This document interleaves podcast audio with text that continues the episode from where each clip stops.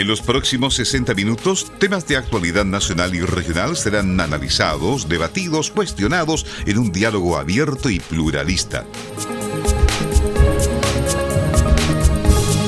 Comienza Cuestión de Análisis.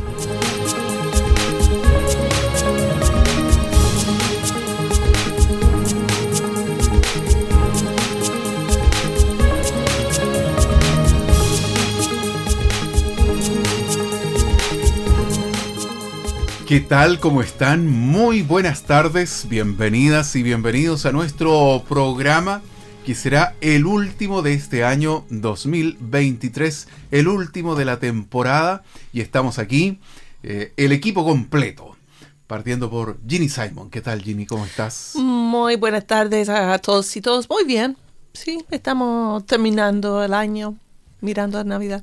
Ok, ya, Ricardo, ¿cómo estás? Sí, bien. Eh, bueno, no tan sorprendido por el resultado, porque había ciertos índices, pero siempre había ayer incertidumbre. Yo creo que todos los todos los, actores, digamos, reflejaron un poco eso en sus discursos post eh, triunfo de, la votación en contra. Pero eh, yo, tengo una sensación de frustración, digamos, algo de frustración también, terminando el año, digamos, con un poco de frustración por este segundo experimento constitucional. Ya vamos a ahondar, ya vamos a entrar en temas. Martín Silich, ¿qué tal? ¿Cómo estás? Aquí estamos, muy bien. Qué bien, y Fidel Quinán está en la sala de sonidos, eh, por eso les decía, equipo completo. Bueno, Ricardo ya expresó sus, eh, emociones, ¿verdad? Eh, que sus sentimientos sobre cómo está a partir de el término del proceso, yo lo voy a llamar así, pero si ustedes quieren le ponen otro nombre, el término de este proceso constitucional. Ricardo. ¿Por qué la frustración? No, no, yo creo que partimos todos con algo de esperanza cuando este proceso partió el año 2019, ¿no? Eh, pero yo nunca me imaginé que podíamos llegar a dos experimentos fracasados, totalmente fracasados. Un fracaso que yo diría también el fracaso, algo lo comentábamos antes de entrar al, estudio acá, ¿no es cierto?, de, las posiciones de extremos, en realidad.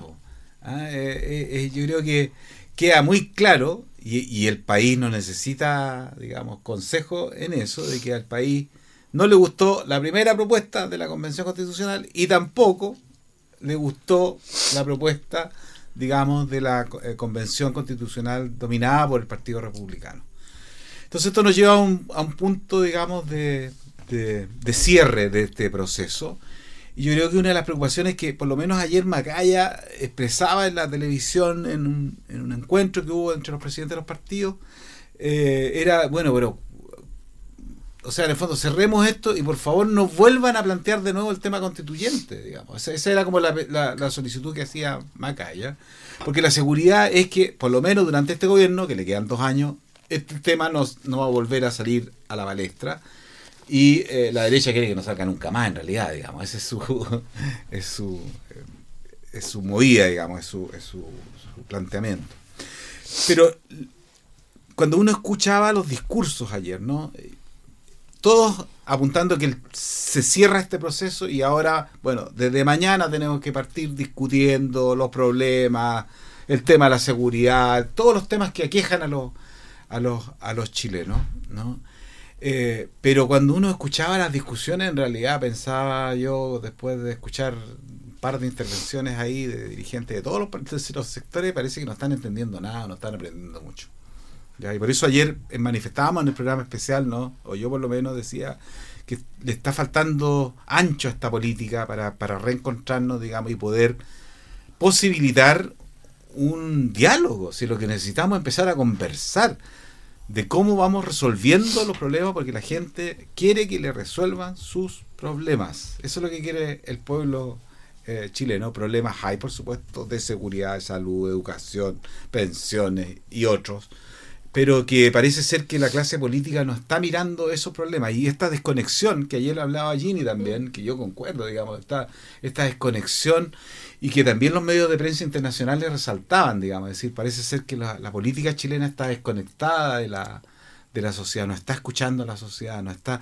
Yo creo que ojalá el, remesón de ayer, ya, que nadie celebró, por cierto, porque no era para celebrar en realidad, eh, también significa que ojalá retomemos la cordura, dejemos un poco al lado las pasiones, la lucha por el voto electoral, digamos, y podamos hacer discusiones serias sobre el futuro de, un país que no está creciendo, de un país que está mostrando eh, niveles cada vez más preocupantes de corrupción eh, y de degradación en general. Entonces yo creo que ahí tenemos una, una tarea importante y ojalá que eh, la lectura que hagan los partidos políticos de este proceso, ¿no es cierto?, sea con la cabeza bien fría. Ya tenemos 24 horas desde que mm, supimos que ganaba la opción en contra. Desde la ciencia política, eh, claro, esto es muy reciente, ¿verdad, Para los análisis, pero sí están las, las primeras impresiones.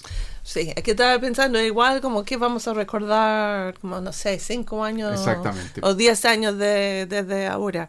Eh, pero yo diría como una de las reflexiones que, que surgen, ¿cierto? Es si implica o no implica, eh, si generó una mayor legitimidad a la actual constitución. Y yo diría que ese, esa respuesta es súper dividida, ¿cierto? Como so, hay una parte, claramente lo que estaban en el estallido social, que tenía eh, expectativas de cambiar la constitución a uno mucho más progresista, al stingo de cierta manera, y atria y pasa. Eh, ellos seguramente votaron en contra, pero claramente no fue a favor o aprobando la actual constitución. Y la derecha de cierta manera votó en contra, como uno podía decir que de cierta manera tampoco están como tan de acuerdo con lo que es la actual constitución. Y después ese grupo, yo diría que es al medio, que no conocemos bien. Me parece que ese quizás es una de las cosas que yo saco de que en verdad los partidos no tenían idea. Yo encuentro que el Partido Republicano, especialmente por lo que ganaron eh, eh, los votos que ganaron para el consejo, para entrar al consejo, pensaron que ellos tenían ese votos y claramente no lo tienen ese votos. Y eso implica mayor dinamismo ah, en la política y implica, como, como dice Ricardo, ojalá que ahora sí los partidos como se despierten un poquito y, y reconozcan que tienen que ir como escuchando, yo diría, a la ciudadanía, porque yo encuentro que ha sido mucho tiempo que no han escuchado estudios desde como 2005, 2006, que mostraban que había una desconexión importante entre los partidos y por eso que se hizo una serie de cambios eh, en reforma electoral, pero al final los partidos no cambiaron. Gini, yo no sé si tú escuchaste al Rojo Edwards ayer, no sé. Ah, sí, que iba como a una nueva colección juntos para la libertaria, o sea, estaba mirando a la experiencia de Argentina, ¿no? de, de, de Milei. Yo, yo lo vi así dije, este, bueno, será el Milei chileno, ¿qué es lo que querrá hacer? Eh, pero, pero, eso yo... pero él habló de la constitución socialista que se acaba de, rechazar, digamos, porque a él lo que le molesta mucho es el tema que se haya quedado en uno de los artículos, ah. el artículo primero, el, estado, social. y democrático. Sí, sí. Pero ese fue parte del acuerdo, tenía que, pero sí. Pero eh, yo iría a esa parte también, porque hay muchos ciudadanos y ese se muestra, ¿cierto?, que podían ir votando rechazo y ahora vota en contra, que son menos ideológicos. El mismo tema que ustedes estaban planteando, ¿cierto? Ahora tenemos que eh, resolver los problemas que se va afectando. Y yo diría, el argumento de, de Edwards es como sigue siendo muy ideológico y quizás la izquierda también sigue siendo muy ideológico. No es decir que la ideología es mala, yo encuentro que es súper importante ser específico sobre la, la idea, los principios, los valores que uno tiene, si no la política no tiene sentido. Pero eh, hay que tener la capacidad de encontrar puntos en común y eso requiere ser un poquito más pragmático, a lo menos tener capacidad de ceder en ciertas posiciones que, que fue algo que, que no, no vimos. Pero quiero destacar eh, especialmente como el voto obligatorio eh, ha transformado la, la, participación. Sin voto obligatorio, yo creo que muy poca gente hubiera, hubiera votado. Como es en verdad, cuando uno piensa, me parece que casi 3 millones de personas que votaron, en verdad eso, eso es, es importante. Y que comenté ayer, uno veía gente alegre de cierta manera, no estaban enojados, andaba con sus hijos, ¿cierto? Era como un adultos mayores, personas acompañando, en verdad es una fiesta cívica, como dice alguno de mis colegas politólogos. Como eso, eh, yo creo que hay que destacar ese elemento también a pesar que no ganó nadie. Y Martín Silich, que mm, ha estado en tantos procesos electorales, en distintos roles. Pero nunca vocal. No, no, nunca vocal. Ah, Mira, yo creo que lo que han dicho Ricardo y Jenny es muy, muy cierto. El, tema que aquí no primero no ganó nadie. Segundo, lo que quedó claro es que los chilenos no están ni ahí con los extremos. Sí. No están ni ahí con los extremos. Los chilenos rechazan el conflicto. Rechazan el conflicto. Mira, eh, recién conversábamos, ¿no es cierto?, lo, lo, que fue Stingo, de nuevo, Atria, la Loncón. ¿Ah? Lo que se pusieron, pero como bandera de tope, casi un integrismo religioso ¿eh? en, en, en sus posturas. ¿Y qué es lo que le dijeron los chilenos? Catastróficamente, no. No. No cuando todos pensaban que con el gobierno a, favor, con todo el mundo detrás, nosotros iba, iba a ser eh, aprobado. Dijeron, no. En esta gana la derecha, ¿no es cierto?, para, para constituir el Consejo Constituyente. ¿Y qué pasó? También aparece, ¿no es cierto?, un profesorcito, ¿no es cierto?, eh, llevándose la pelota para la casa, ¿no es cierto?, diciendo, mire, si ahora nosotros ganamos el mismo discurso de Stingo, exactamente el mismo. Entonces, y eso la gente lo rechazó. Ahora, es evidente que este rechazo fue menor que el pasado. O sea, la diferencia entre la mm. prueba y el rechazo fue menor. Sí, de acuerdo. Estuvo más cerca.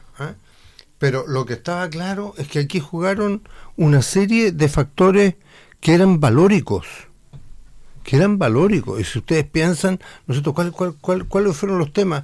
El tema, los temas de la mujer, los temas... El derecho a la mujer, el derecho a la mujer, el aborto, ¿no es cierto? Esos fueron los temas reales, porque ni siquiera el Estado democrático de derecho, ¿no es cierto?, fue el tema de discusión, porque fue un tema que fue aprobado. ¿De acuerdo? Entonces, la base central estuvo en algo que era periférico, en una discusión, por ejemplo, que no tenía que estar ni siquiera en la Constitución. Ah, el tema de, los impuestos territoriales, etcétera, etcétera. Es decir, realmente yo creo, y lo quiero decir con toda claridad, yo creo que aquí, creo que aquí un grupo de republicanos, así como un grupo de, de ultristas, ¿no es cierto?, de la primera, se farrearon la posibilidad de darle una constitución realmente a todos los chilenos. Yo creo que ese fue el tema. Y ahora es el despertar, y ahí creo que hay coincidencia de todo, ¿no es cierto? Lo dijo el presidente Boris, lo han dicho, lo han dicho los, algunos parlamentarios que han, que han aparecido diciendo, mire, ¿sabe qué? Ya, terminó este cuento. Ahora resolvamos los problemas de la gente. Resolvamos los problemas de la gente. ¿Y, y esos problemas son cuáles? Simples. Salud, educación, pensiones, tema de, crear puestos de trabajo, el desarrollo, etc. Esos son los temas reales ahora. Ahora se abre la verdadera política.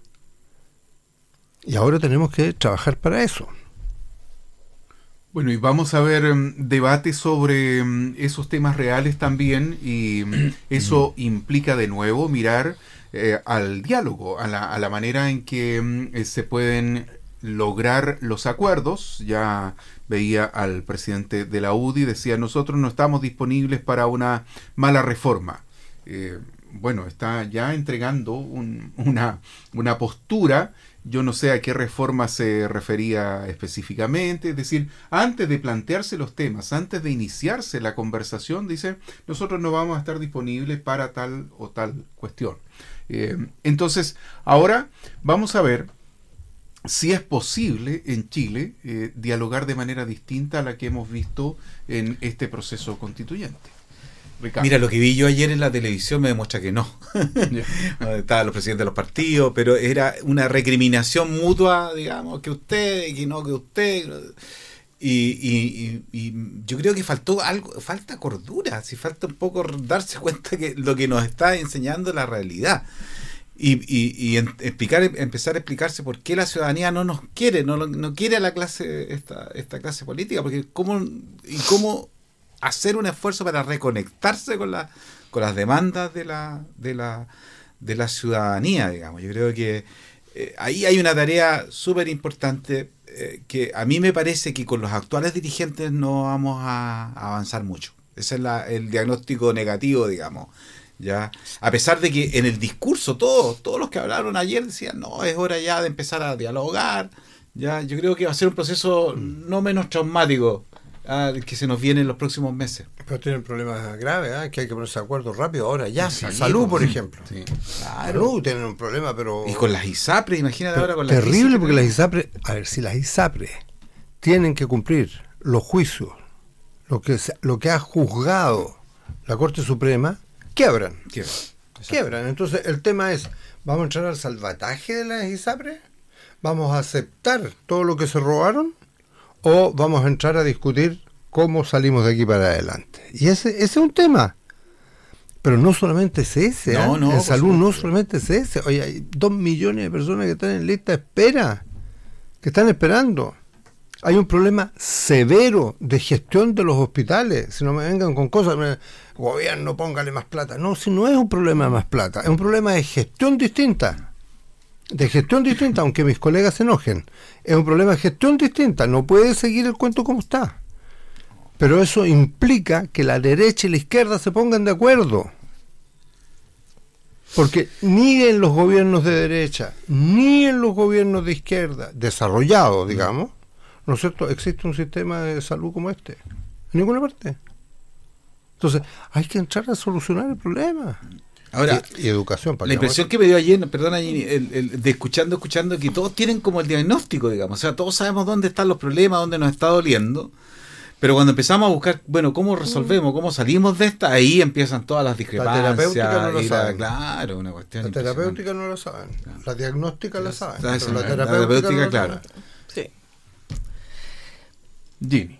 Sí, eh, bueno, yo comparto el tema de, salud, pero yo diría van a ir por camino más, más fácil, de cierta manera. Y yo creo que, que podían ir generando más diálogos y toman, por ejemplo, el proyecto de reforma de pensiones que planteó Piñera, ¿cierto? Ese es como de reconocer de cierta manera, porque que yo entendí antes de, del Consejo Constitucional en el tema de pensiones era que estaban más o menos negociando lo que había planteado Piñera, mm. pero habían rechazado cuando Piñera fue presidente. Como eso, ese me parece que puede ser un hito que, que va marcando, pero tiene que haber ciertas acciones simbólicas para de buena fe de cierta manera para lograr conversar porque si no no van a avanzar. Y puede ser una reforma tributaria el pacto fiscal etcétera pero igual es difícil. Estaba mirando Mario Marcel dijo ahora sí la eh, como la posición de la derecha tiene que cambiar. Eh, uno espera que sí. Yo creo que si no lo hacen, al final el gobierno puede utilizarlo como para mostrar cómo eh, no logran eh, aportar a, resolver los problemas de la gente.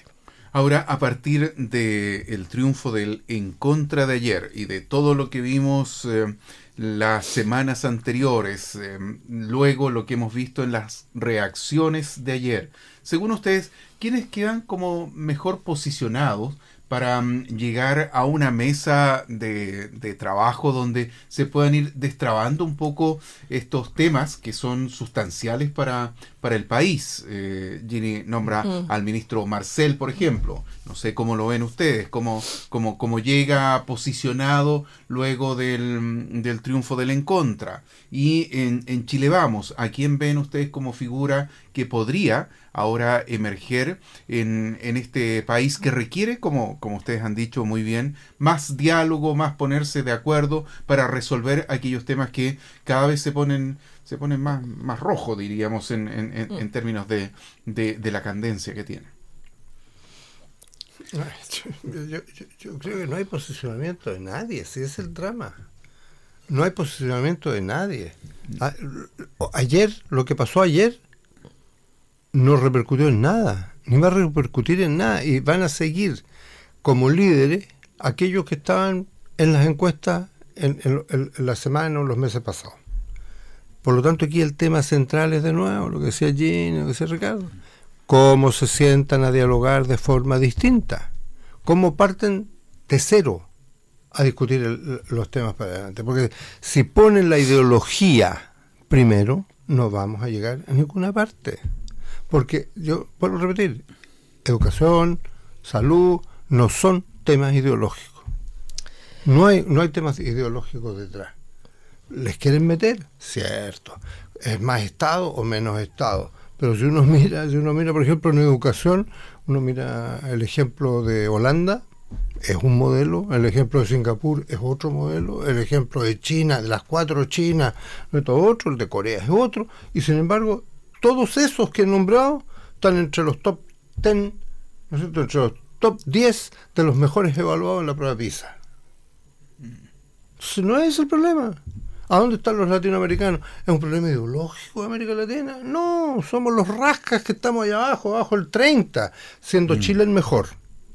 Pero no hay ni uno de América Latina, ninguno de América Latina, ni de izquierda ni de derecha que están en los primeros lugares. ¿Por qué? Porque somos malos, estamos haciendo mal las cosas.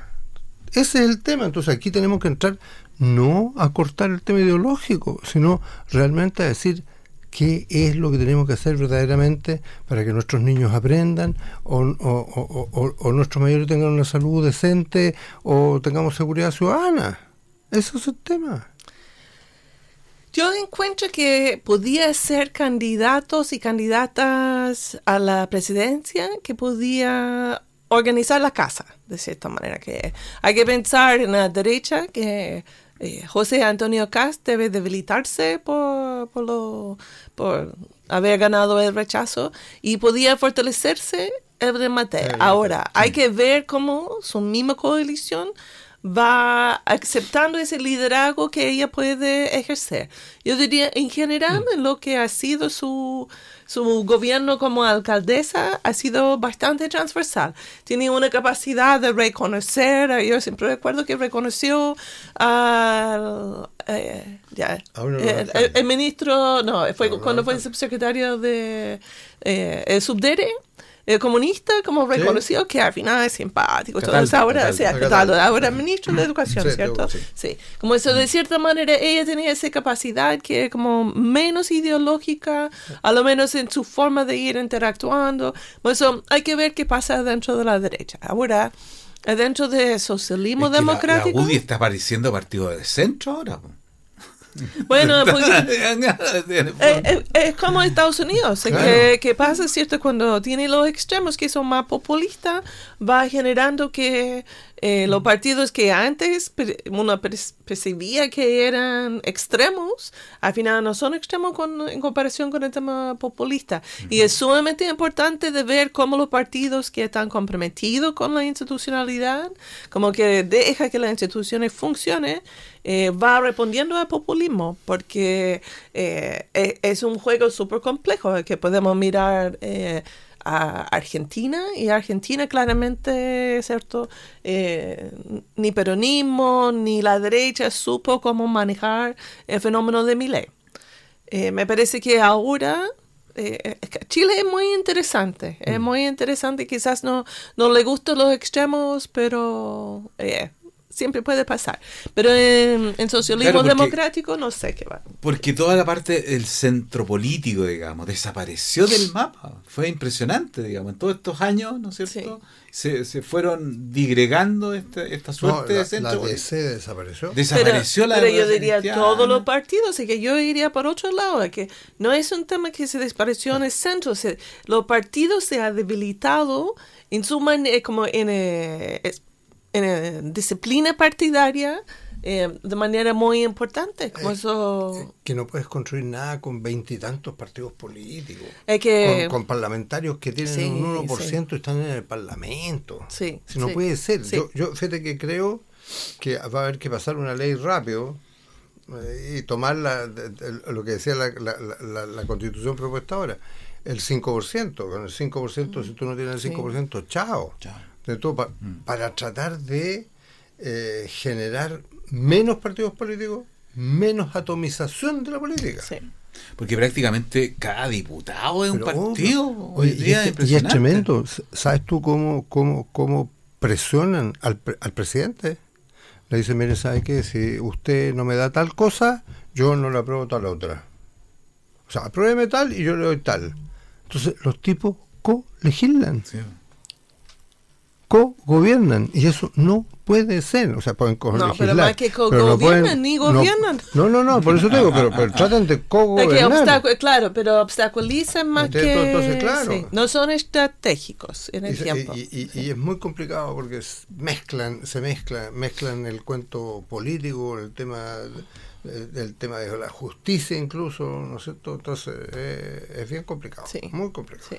Bueno, y de cara a lo que viene, porque si uno mira el cronograma de las próximas elecciones, al menos em, tenemos seguridad porque Ginny me, me insegurizó recién con el tema de si el próximo año se van a elegir gobernadores regionales, eh, alcaldes y alcaldesas, concejales. y concejalas.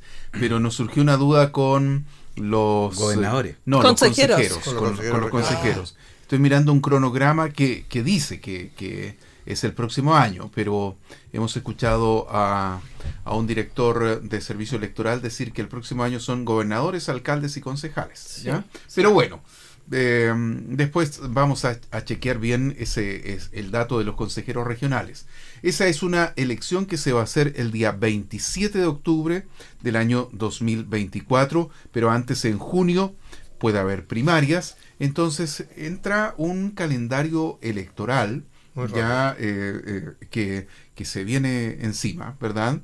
Y es un calendario electoral que aunque diga gobernadores, alcaldes y concejales, ya eh, está la vista puesta también en las parlamentarias y las presidenciales del año 2025. O sea, vienen estos dos años. Y como decía Ginny, bueno, veamos si a partir de las aspiraciones presidenciales, de las aspiraciones electorales de los conglomerados, van apareciendo las personas que van a liderar este nuevo diálogo social. ¿ya? Yo sigo preguntando como una, una búsqueda de ver quiénes eh, van a ser estas personas que a partir del resultado de ayer eh, se pongan al frente para liderar estos debates. ¿Surgen más nombres? Vamos a ver en nuestro panel si, empiezan a surgir otros. Mire, yo tengo. Mi, mi, siempre me surge a mí un cuestionamiento para aquellos que juegan el rol de alcalde, porque tradicionalmente pueden romper la tendencia, por supuesto, pero tradicionalmente todos aquellos candidatos a la presidencia que han sido alcaldes o son alcaldes en activo, Lavín, eh, Jadwe, de todos los sectores, digamos, que uno pueda, eh, no, llegan a puerto. ¿no?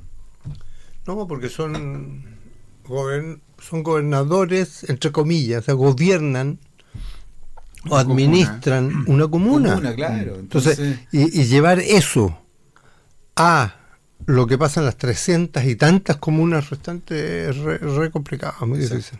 Es muy difícil. Sí, yo creo que ahí, por eso tengo mis dudas. Yo creo que, bueno, vamos a tener que esperar que salgan, emerjan también los, los, liderazgos, porque los liderazgos al final son los liderazgos de los últimos 30 años. Mm. Los que empiezan, lo que aparece en la encuesta académica, que siempre comentamos acá, ¿no? Sí, no pero la liderazgo histórico, digamos. La elección que se viene, alcaldes y gobernadores, es tremendamente importante para lo que pase con la presidencial.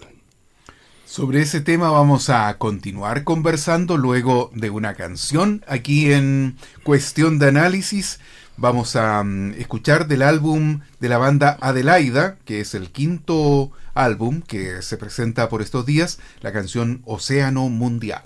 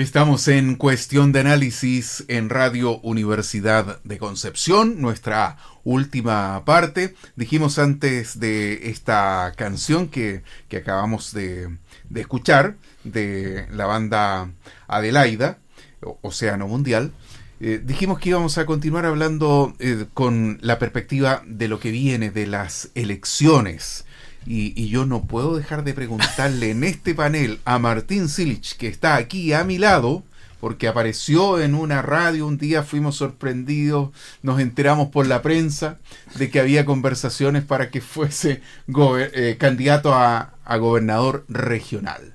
Martín, aquí con... Así es, tú tienes toda la razón. O sea, hay conversaciones. Pero por supuesto, siempre hay conversaciones, me encanta conversar, me encanta conversar. Ahora, es un hombre muy sociable. claro, no, por supuesto, por supuesto.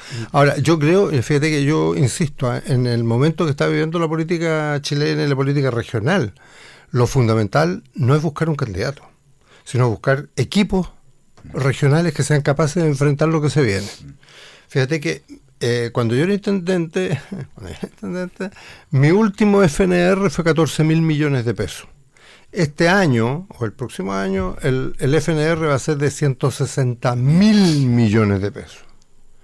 El año pasado le transfirieron 50 mil millones de pesos a los privados. En esta región. En esta región. Entonces, tú cuando ves esa cifra, estamos hablando de 160, más o menos, 160 millones de dólares. Se pueden hacer muchas cosas. Entonces, la pregunta del millón de dólares es, ¿a quién vamos a llevar de candidato o qué es lo que vamos a hacer con la plata? Esa es la discusión que hay que hacer primero. ¿Qué vamos a hacer con la plata?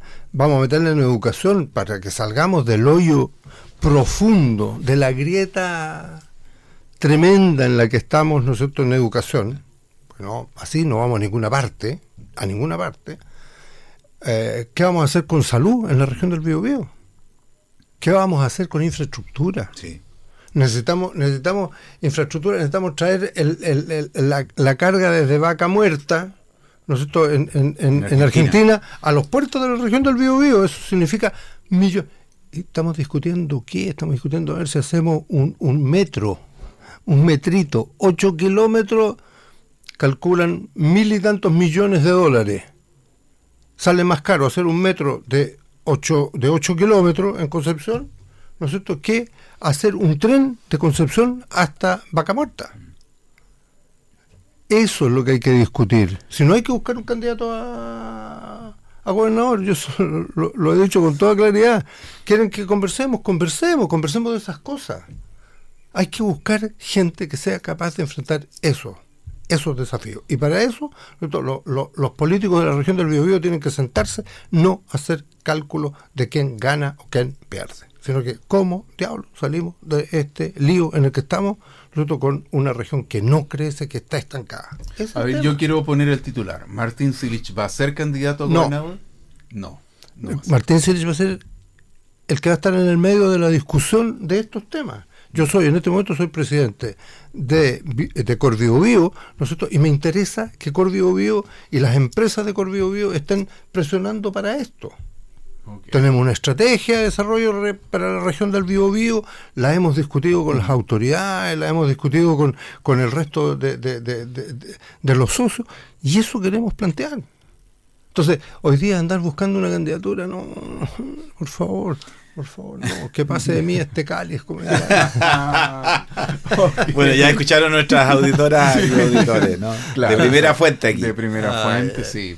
No nos va a sorprender la prensa. No, no, no, me enteré por Pero la si el pueblo lo pide. Claro, en el verano. esa es una buena respuesta del mundo político. ¿eh? Sí, no, eso es típico. Y, generalmente, y muchas veces el mundo no se lo, el, mundo nunca se lo ha pedido. Sí, ¿Ah? O sea, es su conciencia. El imaginario. Claro, el imaginario colectivo. Claro. Bueno, no, pero eso significa que vamos a tener a Martín por más tiempo en el programa. es una buena noticia para nosotros eh, que, vamos a contar con Martín en, la temporada 2000 24. Así es. Martín tiene que... Si Dios quiere. tiene una actividad ahora em, eh, familiar importante, entonces lo liberamos de este panel, Martín. A la hora comprometida. Exactamente, a la hora comprometida. Absolutamente justa. Exactamente. 16 ¿eh? para las eh, y nos vemos, en marzo. En marzo. Cuando se nos aparezca marzo. Exactamente. Gracias. Martín, que tengas un excelente verano. Muchas gracias a ah, todos. Verano que comienza ya pasado mañana. pues ya se nos apareció el verano, qué maravilla. Sí. Muy bien, se va Martín, pero quedamos aquí con Ricardo Barra y Ginny Simon en la última parte con lo que nos queda de esta conversación que traíamos de cara a eh, el proceso electoral que, viene para los próximos dos años gobernador, eh, gobernadora, concejales, concejalas, alcaldes, alcaldesas y después parlamentarios, parlamentarias, presidente, presidenta. Sí, bueno, yo creo que hay un... Eh, se empiezan a perfilar nombres, ¿no? Eh, que no van a ser tan distintos seguramente a los nombres que ya hemos ido escuchando y que se han ido presentando en las últimas elecciones presidenciales. Eh, no hace raro que aparezca Meo de nuevo, digamos. ¿ah? bueno, de pronto llegan eh, eh, informaciones que, que, él envía, ¿verdad? A la prensa. Está detrás de debates. No sería raro que sí, claro, al final, de nuevo. Pero al final del día yo creo que la, la, la, verdadera discusión es, justamente cómo empezamos a pensar en las soluciones a los problemas. Y yo creo que ahí todavía tenemos un, un divorcio entre lo que la política piensa y lo que es la, realidad, diría yo. O sea, ha sido muy difícil ponernos de acuerdo. Y yo, yo creo que si bien es cierto, esto le da un respiro. Varios, varios analistas indicaban hoy día que el, triunfo del encuentro le da un cierto respiro al gobierno de, de, de, Boris, de, de, poder por fin dedicarse, digamos, a los temas de gobierno y a los temas que en los dos años que les quedan, digamos, a, a las transformaciones que, que lo llevaron a ocupar el, el, el, cargo de presidente de la República, digamos, ¿no? y ahí venían todas estas discusiones que veníamos hablando claro, empiezan a emerger temas nuevos. Pues, el tema de la seguridad que estaba, por cierto, antes, pero que ahora ya es un problema. Se transformó en un gran, gran problema. Pero yo creo que ese problema requiere de la política, pero también de mucha inteligencia. De mucha inteligencia. ¿ah? Inteligencia policial, de, de, de, distintas estrategias para abordar el problema de la, de la seguridad y de la participación ciudadana. Yo creo que también hay, hay un rol en la seguridad para la ciudadanía, que, que debiera jugar un, papel mucho más relevante que el que ahora eh, ha jugado o ha desplegado, digamos, ¿no? Eh, el otro día consultando con en, mi junta de vecinos tuvimos una reunión por el tema de la seguridad y vino un especialista de otro municipio que nos vino a contar un poco, digamos, el, el, escenario de, de, de conflictos que hay en la zona céntrica de Concepción, digamos. ¿ya? Pero eh, después de esta, esta conversación nosotros les planteamos el tema de qué había pasado, cuál fue el fin del, del plan cuadrante, que te acuerdas que se estableció eh, ya no sé hace cuántos años, ¿no es cierto? Pero que permitió... 20. Mm. Permitió en cierta medida una relación más cercana entre los vecinos carabineros, ¿no es cierto? Que con un celular podían llamar y había una cierta respuesta. Y lo que me decía este especialista, porque le pregunté, bueno, ¿qué pasó con esto? Es que ya no hay capacidad. No hay mm. capacidad operativa para responder a, eso, a esos eh, desafíos. Y el presidente de nuestra Junta de Vecinos, fíjate tú, pidiendo más vigilancia en el sector de Plaza Perú Diagonal, que mm. también ha manifestado ciertos conflictos por toda la actividad que se desarrolla ahí. Incluso le ofreció a los carabineros, ¿no es cierto?, la posibilidad de que nosotros podríamos, como junta vecinos, ¿no es cierto?, pagarle la benzina a los autos y la mantención, porque lo que decía Carabineros es que no tenían plata para arreglar los autos y ponerlos a disposición, digamos, de la vigilancia que era necesaria. ¿ah? Mm. Y, pero que Carabineros había dicho que eso no se podía hacer, etcétera, digamos. O sea, eh, yo creo que aquí falta entonces, ¿no es cierto?, este, este necesario diálogo entre la ciudadanía, las fuerzas de seguridad, la inteligencia que también estas fuerzas de seguridad tienen que, poner, y el trabajo también con el sector judicial. ¿ah? Porque una cosa que uno ve, digamos, es esta suerte de impunidad. Exacto. ah, que hay una sensación de impunidad. Un mismo comandante carabinero decía hoy día en una entrevista que ya los delincuentes le habían perdido el miedo a la justicia, ya no hay ningún temor, digamos, porque saben que si es que no han cometido un asesinato o una cosa tan extrema, eh, pueden quedar en libertad en el corto plazo. Entonces yo creo que hay varias aristas ahí de un problema que es súper complejo pero que yo creo que necesita de nuestra de nuestro involucramiento como ciudadanos, como juntas de vecinos, agrupaciones, eh, organismos no gubernamentales, la misma universidad, etcétera, ¿no? Eh, que involucre, digamos, este diálogo más, más proactivo para la solución de los problemas de seguridad que hoy día estamos viendo con mucha preocupación y que cada vez son eventos que emergen con más violencia, con eh, siempre con acciones que no tenían precedentes en la realidad chilena, ¿no es cierto? Y que muchos atribuyen también a este tema de la migración, y eso va generando otros problemas. Entonces, bueno, es un problema tremendamente complejo, pero que yo creo que no lo hemos abordado eh, con la seriedad que merece este problema. y ojalá que ahora empiece un proceso un poco más serio de discusión. Sin duda va a ser un tema para las campañas electorales que, que vienen, ¿ya? Es decir, em, van a tener que pronunciarse los candidatos y candidatas acerca de estos temas, acerca y van a tener que incluirlo en sus programas. Eh, quisiera agregar otro elemento eh, pensando en, en, lo que viene y que son los nuevos actores que también vamos a, a, conocer. Hoy día se eligió al nuevo presidente de la Corte Suprema, es eh, Ricardo Blanco Herrera, abogado, 69 años de edad y mm, que va a asumir en enero. Ya va a suceder a Juan Eduardo Fuentes.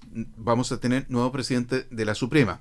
Eh, ayer fue el último día del Contralor General de la República, el Contralor Bermúdez. Hoy día mm, eh, hemos conocido un terremoto ahí claro, claro, a una contralora subrogante ¿ya? que mm, es Dorothy Pérez, eh, que claro, se le ha dicho el terremoto Dorothy porque eliminó seis unidades, creó una nueva división en un solo día, es decir, tomó varias medidas. Pero eso da cuenta de los nuevos rostros que aparecen también en el panorama sociopolítico de, mm, de ahora mismo, pero también de cara a los debates que vienen en las próximas semanas y en los próximos meses. Ginny Simon.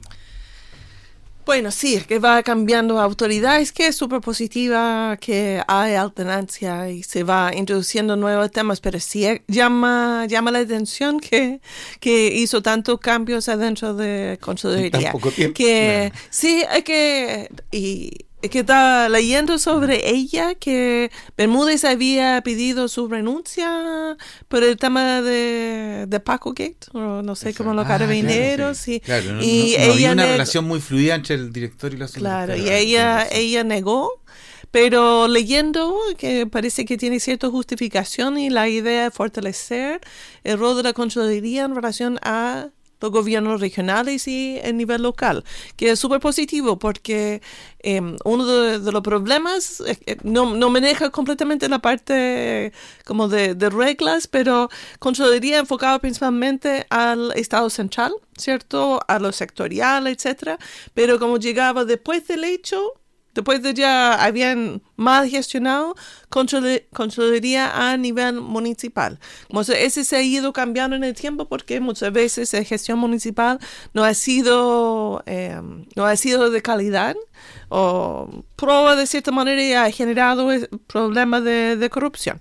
Como por ejemplo, yo imagino lo que pasa en Maipú con Katy Barriga. Mm. Y claramente ahora con el tema del caso convenio también dentro de los gobiernos regionales, aunque no, no queda tan claro si es un problema de mal uso.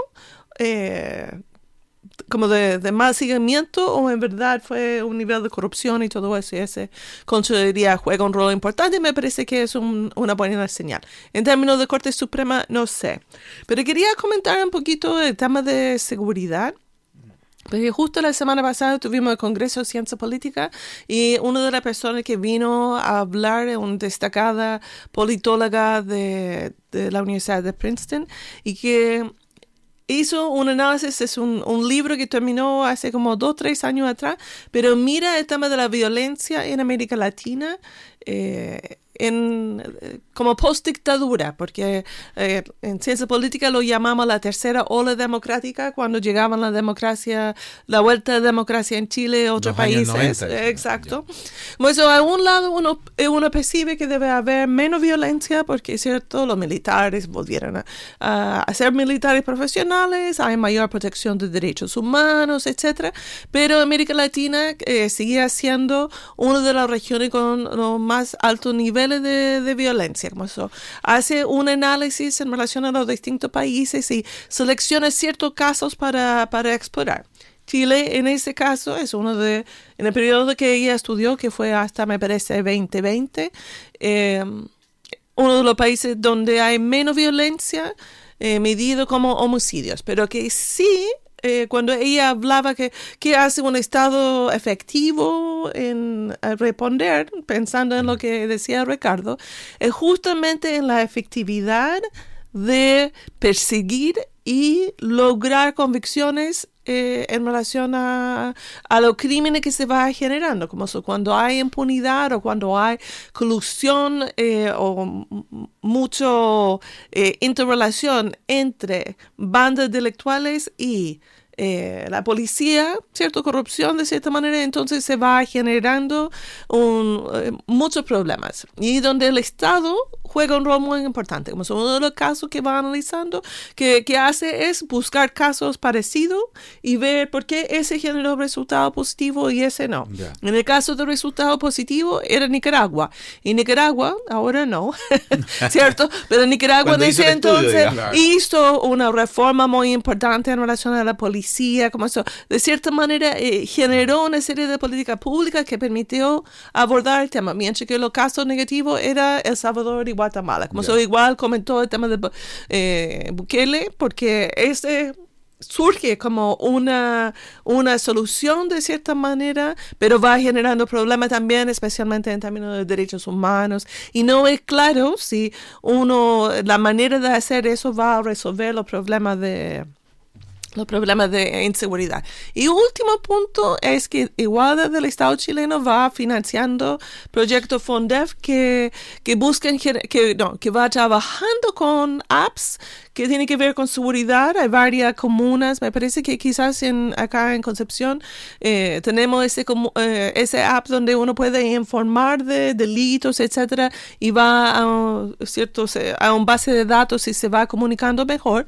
Pero lo que busca en ese proyecto eh, era de generar un cierto inteligencia artificial en relación a, a ese datos para ir visibilizando dónde quedaba los lugares más peligrosos, como de tener una visión mucho más compleja de, la situación de seguridad y, ir mirando. Como eso, igual el Estado chileno va avanzando a los distintos niveles, pero falta claramente eh, de ir abordando la diversidad de temas. Bueno, cuando nos encontremos en marzo podremos eh, continuar hablando de estos temas porque si hay algo seguro es que estos temas van a continuar. y van a, como decíamos, van a aparecer en los programas de los candidatos y candidatas y eh, sin duda que mm, forman parte además de las grandes preocupaciones que tiene la sociedad chilena hoy día. Ricardo Barra, nos encontraremos en marzo. Sí, por supuesto. Pero estar, esperemos estar y ojalá que este verano no nos traiga tantas tragedias como el verano anterior. ¿no? ojalá se están haciendo inversiones bien importantes en términos de prevención, ojalá que tengan resultados. Muy bien, esperemos eh, llegar con temas nuevos también en marzo. Ginny Simon, ¿nos vemos en marzo? Nos vemos en marzo, sí. Vamos a disfrutar el verano, que nosotros tenemos que seguir trabajando en enero, pero justamente por eso no, no vamos a tener programa. Sí, Exactamente, sí. De Martín Silis ya nos hemos despedido. Fidel Quinán, nos encontraremos en marzo también aquí mismo a esta hora, a las 19 horas los días lunes, para otra temporada de cuestión de análisis. Muchísimas gracias a nuestros auditores y auditoras que nos siguen. Muchas gracias a Sara Salazar también por la paciencia en la producción para coordinarnos para que estuviésemos aquí cada lunes entre las 19 y las 20 horas. Muchas gracias a todos y todas. Hasta pronto.